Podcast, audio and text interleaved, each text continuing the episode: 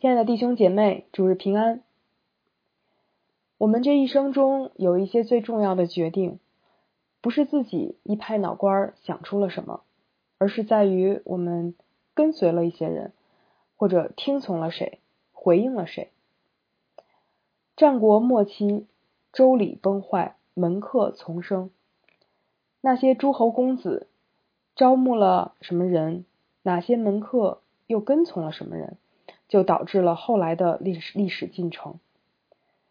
在那个相互选择的过程中，公子需要知道门客都有什么本事，是否能为自己所用；而有抱负的门客也会想要知道所要投靠之人的品性和主张，好知道自己跟了这个主人之后有没有前途可言。同样的，我们今天的生活形态。也是由一个又一个选择一路铺陈过来的。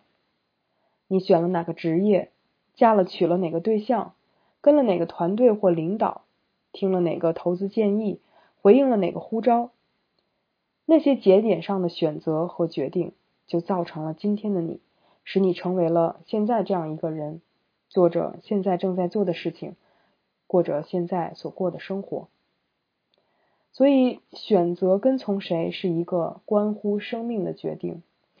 对于我们基督徒来说，我们这一生中所做的最重要的决定，我想就是跟从耶稣了。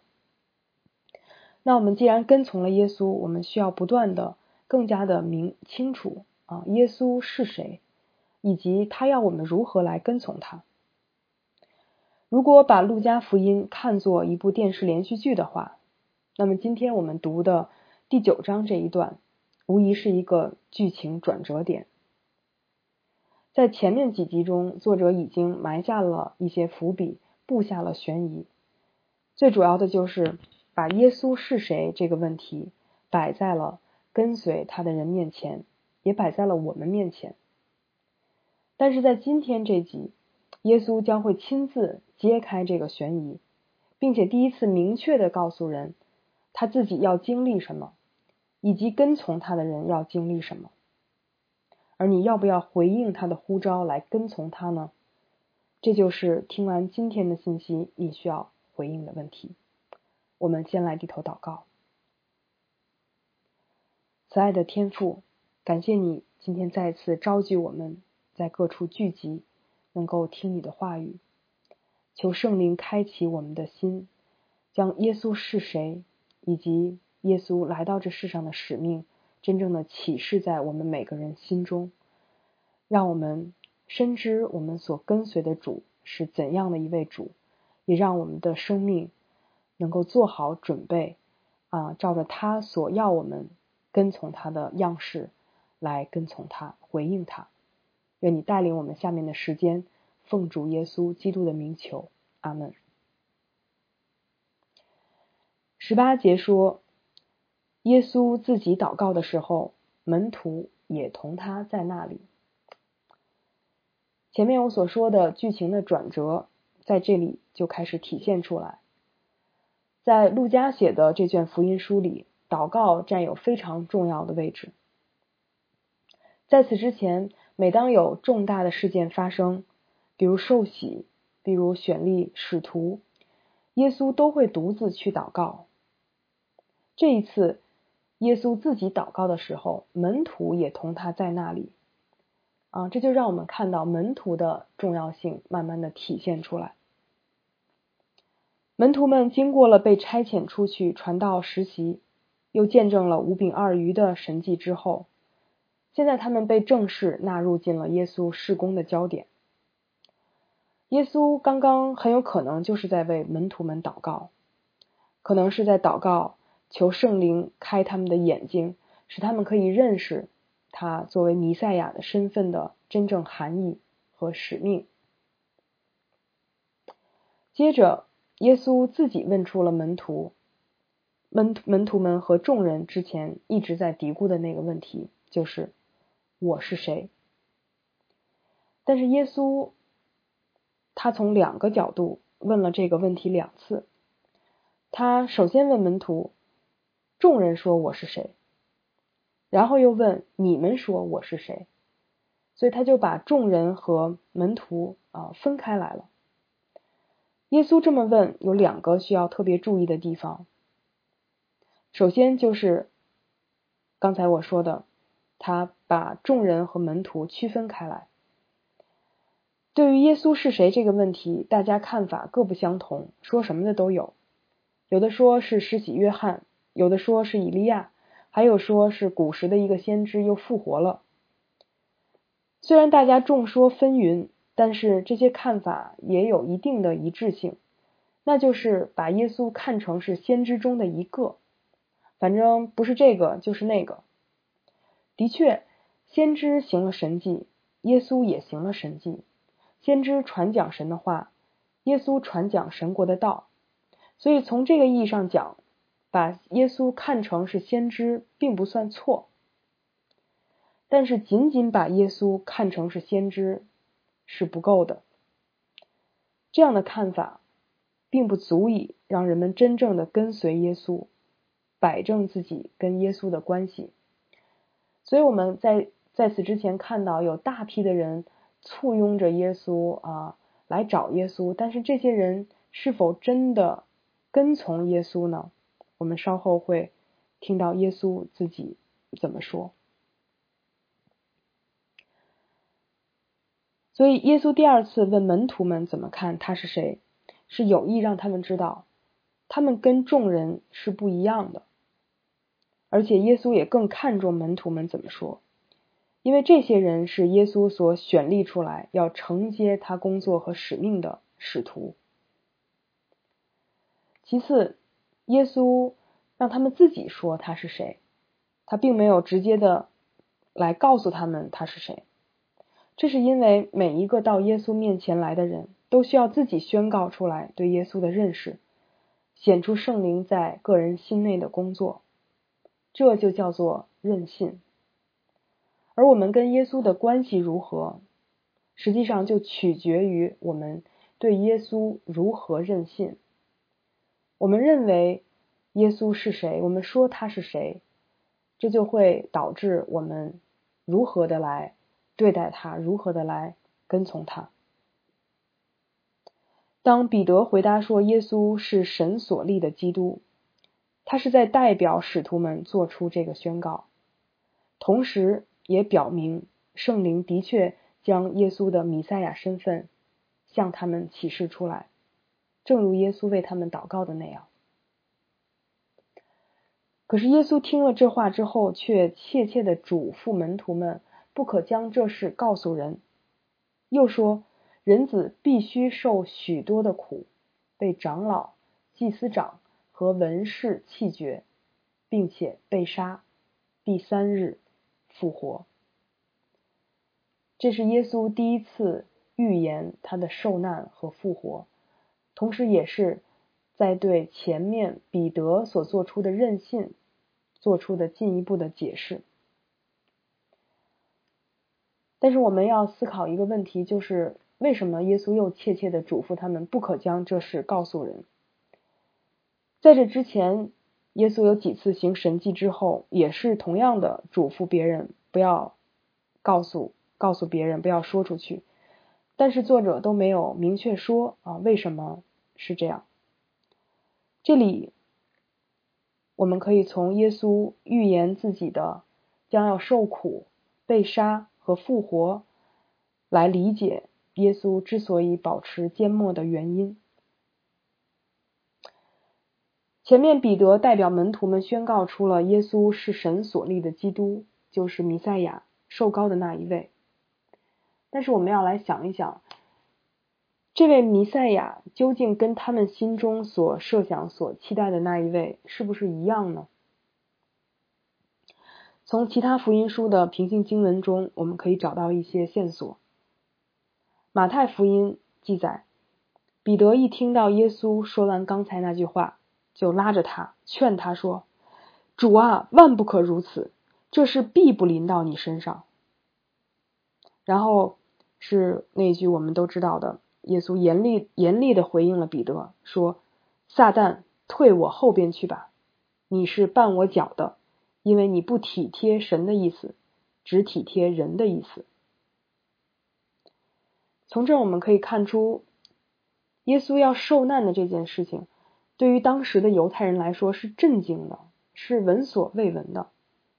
也许对于我们今天的基督徒来说，耶稣的受苦受难，这个已经成为太我们认为是理所当然的，或者说的事情，或者是我们信仰的一个基石。但是如果放在当时的那些门徒的耳中来听的话，这实在是。太不可思议的事情，所以我们时常要记得，耶稣作为人子在地上，很多时候他是非常的颠覆人们的认知和想象的。即便是为耶稣开路的施洗约翰，我们知道他在狱中的时候也忍不住动摇、怀疑了一下，甚至让他的门徒去问耶稣：“你是不是那一位？”即便是宣告出来耶稣是基督的彼得，也在下一秒马上拒不接受耶稣所宣称的他的受苦的这样的一个使命。所以从这儿我们可以看到，耶稣来虽然是人们可以呃使徒们认出他是弥赛亚，但是他们对于这一位弥赛亚要怎么样的完成他的使命。要如何完成他的工作，其实是认识并不完全和清晰的。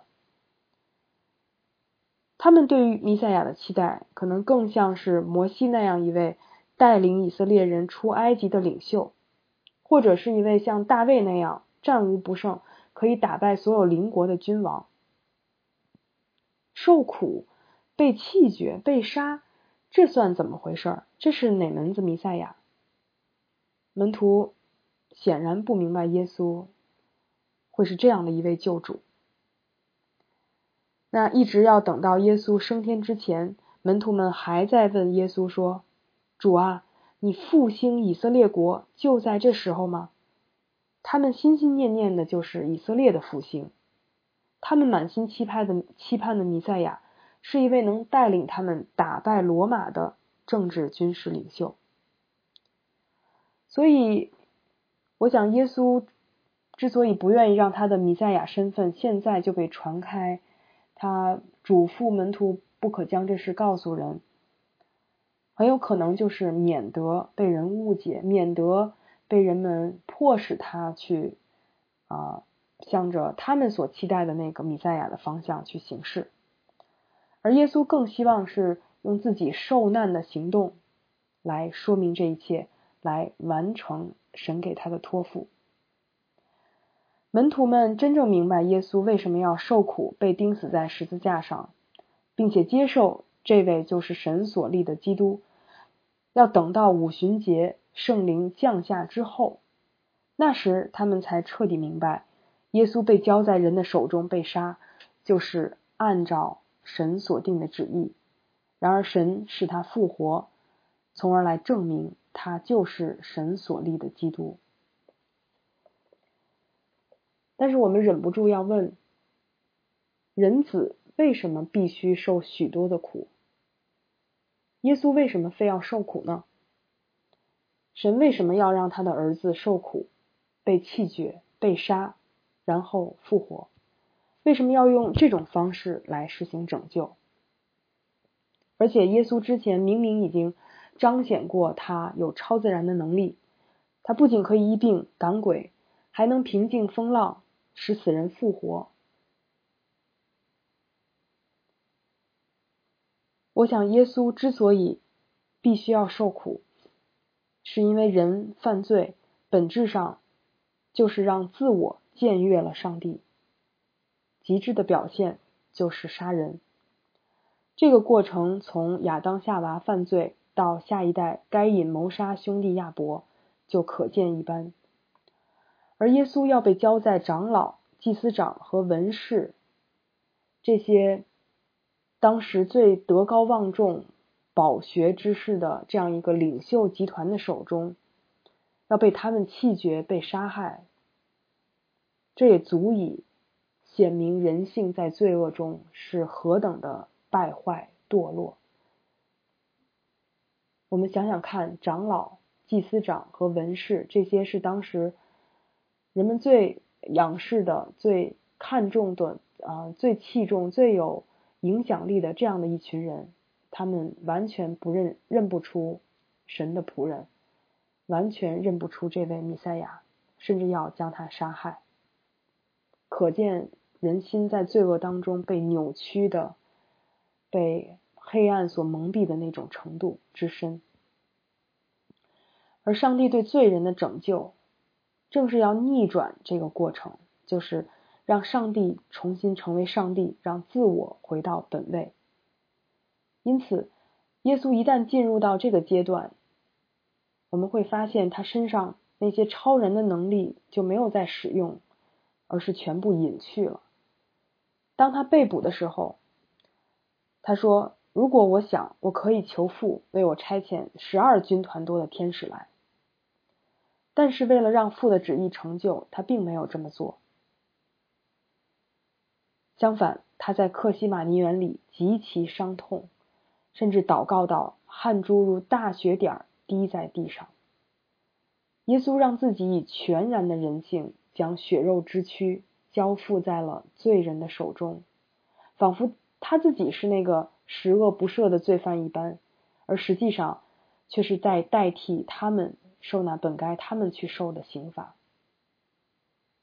这就是耶稣他对于父神的完全的顺服，他将自己以人性完全的交在罪人的手中，并没有用自己身上的能力，用行使自己身上的权柄来使自己免于这样的受难，却是将自己完全的交出去，最后。靠着上帝的大能，使他从死里复活过来。所以，耶稣在十字架上还要忍受罪犯的讥诮。你不是基督吗？救救你自己和我们吧！因为罪人认不出他来。耶稣要受尽一切罪人的气绝、背叛、羞辱、刑罚。他唯一的身份证明。要等到死后第三日，神使他从死里复活的那一刻。所以保罗在菲利比书里这样形容耶稣：他本有神的形象，与神同等，却不认为这同等要抓住不放，反而倒空自己，取了奴仆的形象，成为人的模样。既有人的样子，他就自甘卑微。顺服至死，甚至死在十字架上。因此，神高举了他，成为至高，赐给他那超乎万名之上的名，使天上的、地上的和地底下的一切，全都屈膝跪拜在耶稣的名字前，全都口里宣认耶稣基督是主，把荣耀归给父神。我们必须要记住。那救我们的主是倒空自己的耶稣，是自甘卑微的耶稣，是受苦致死的耶稣。什么时候我们不再效法这样的一位主？什么时候就说明我们在罪恶的自我里，明明的又将神的儿子钉在了十字架上？纳粹上台时的德国，大概还有百分之八十的人口左右自称是基督徒。后来，犹太大屠杀却在他们当中发生。在其错综复杂的背景和原因中，我想探究的是，他们的信仰是在哪里出了问题？一战后的战败国德国在各方面遭受重创，经济崩溃，国际地位前所未有的低下。德国因所遭受的贫穷和苦难，仇恨情绪也慢慢在社会中酝酿发酵。在这个过程中，人们开始把德国想象成被犹太人钉上十字架的耶稣，而把受苦的耶稣形象扭曲成了一个超人的、强力的耶稣。我想，正是在他们对于耶稣的看法上，他们的信仰彻底的显出他们的啊信仰的崩溃和崩塌。所幸的是，在那崩塌之处。还有像彭霍菲尔这样的牧师力挽狂澜，发出振聋发聩的声音。他说：“基督之为基督，乃在于他的受苦和遭弃绝，所以门徒之为门徒，也是在于他们分担主的受苦、遭弃绝和钉十字架。耶稣向门徒宣讲完自己作为弥赛亚的使命后，他向众人发出了呼召，他要人来跟从他。但是人们要如何的跟从他呢？若有人要跟从我，就当舍己，天天背起他的十字架来跟从我。跟从耶稣，这里他提到三点。就是舍己，天天背起他的十字架来跟从我。这个跟从的时态在这里是持续不断的，啊，所以要舍己，然后天天背起他的十字架，同时要持续不断的来跟从。也就是说，要持续不断的舍己，天天背起他的十字架，然后持续不断跟从。再重复。如果说前面耶稣关于自己要受苦、被弃绝、被杀害的宣称是门徒们从来没有听说、也无法想象的事情，那耶稣对于要让人们来跟从他、要舍己背十字架来跟从他这样的一个呼召，可以说也是同样骇人听闻的。十字架对于今天相信耶稣的人来说是恩典永留之处。啊，所唤起的情感是感恩的，但是对于当时的犹太人来说，我们不要忘了，那可是最残酷的刑具。我们或许可以把这个句子稍作替换来感受一下：若有人要跟从我，就当舍己，天天走向他的绞刑架来跟从我。从这个意义上讲，彭霍菲尔又说对了：当基督呼召一个人时。他是叫他来死，这种死可能像最初的门徒一样，要离开家庭和工作来跟从他；也可能像路德之死一样，必须要离开修道院，跑到世界上来。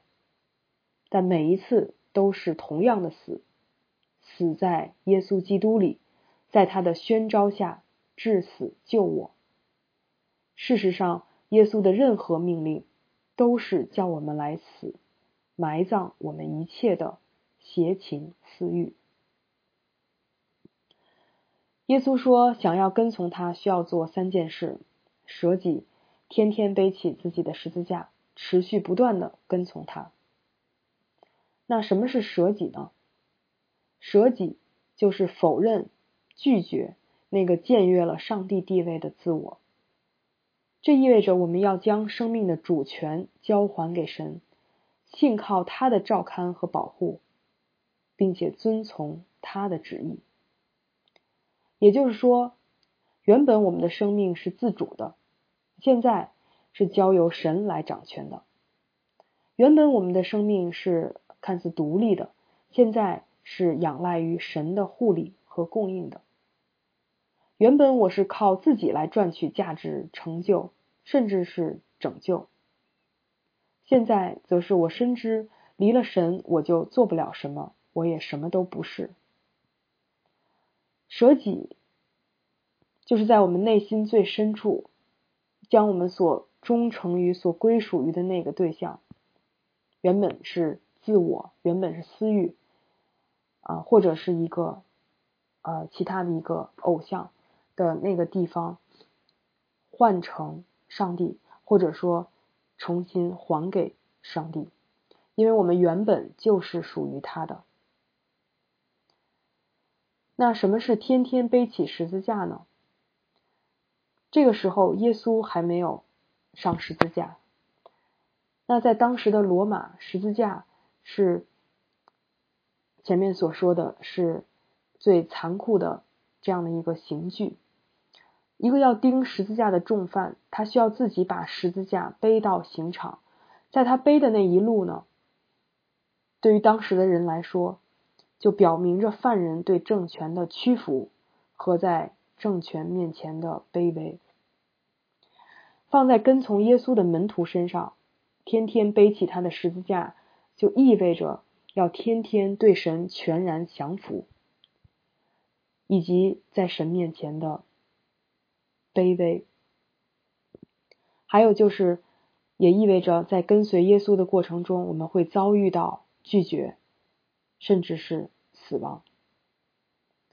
因此，降服于神，还有跟从耶稣，意味着我们走在一条遭弃绝的路上。因为这个世界是拒绝神的，是拒绝耶稣的，所以他同样的会拒绝跟从耶稣的人，人跟从耶稣的门徒，也就是我们。最后，持续不断的跟从他。意味着我们愿意进入，并且分担主的受苦、遭弃绝和钉十字架。就像彭霍菲尔所说的那样，舍己啊，舍己，天天背起他的十字架，持续不断的跟从他。这三件事，就是我们作为跟从耶稣的门徒所要采取的态度和所要付上的代价。这听起来实在是太难了，谁能做到呢？但是耶稣并不心疼我们，他继续向我们解释为什么非这么做不可。首先，他说：“因为凡要救自己生命的，必丧掉生命；凡为我丧掉生命的，必救了生命。”研修本的注释把这句话讲解的很清楚。人若专注于今生，过着以自我为中心的生活，就不能与上帝一同享受永生。人若为基督和福音的缘故，舍弃那背逆神、以自我为中心的生活，就必能永远享受与上帝的相交。其次，人若赚得全世界，却丧了自己，赔上自己，有什么益处呢？这里，耶稣把把我们的灵魂、把我们的生命跟全世界做了对比，让我们知道，灵魂和我们的生命是比全世界更为贵重的。十几年前，我跟着一个短宣队伍去到一个少数民族当中传福音。当我看到他们那么虔诚的祭祀礼拜时，有点不忍心给他们传福音，因为想到他们信了主，不就得放弃这一切了吗？那时候我刚信主不久，所以对于啊福音的认识还比较浅。后来我就跟一位长辈分享了我的这个挣扎，他说，他们得到的远比他们失去的要多。他这一句话，当时就打开了我的心结，日后也不断的啊给了我很多的激励，让我更自由的去跟人分享福音。是的，舍己，天天背起自己的十字架，还有持续不断的跟从耶稣，听起来是很难、很痛苦。但是，但是耶稣啊提醒我们，我们的灵魂，我们的生命。比全世界更贵重。如果我们赚得全世界，却赔上自己的生命，是得不偿失的事情。可是，一个人怎么会赚得全世界，却丧了自己，赔上自己呢？那就是，如果一个人因为看重世界的认可，而不肯在众人面前承认耶稣和他所传讲的信息，那么当耶稣在荣耀里。在在临的时候，也就是施行审判的时候，他也同样的会拒绝这个人。所以到这儿，陆家已经为我们完整的勾勒出了神所立的基督弥赛亚所要成就的计划和他的时间表。人子不是一上来就，嗯，在荣耀中，在得胜当中显现，而是他。必须先经历受苦、受死，后得荣耀。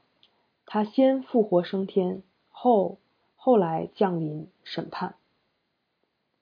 然而，神的国是从耶稣还在世上的这个时候就已经开始了。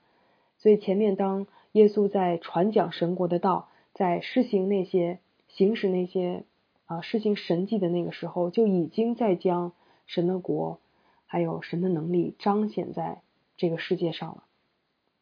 他说：“我实在告诉你们，站在这里的有人在每场死位以前，必看见神的国。”有些人活着的时候，他们亲身经历了耶稣身上的能力带来的医治、赶鬼；还有人经历了圣灵的降下，见证了神国新时代的开启；也有人预先目睹了耶稣再来时那完美的荣耀和形象。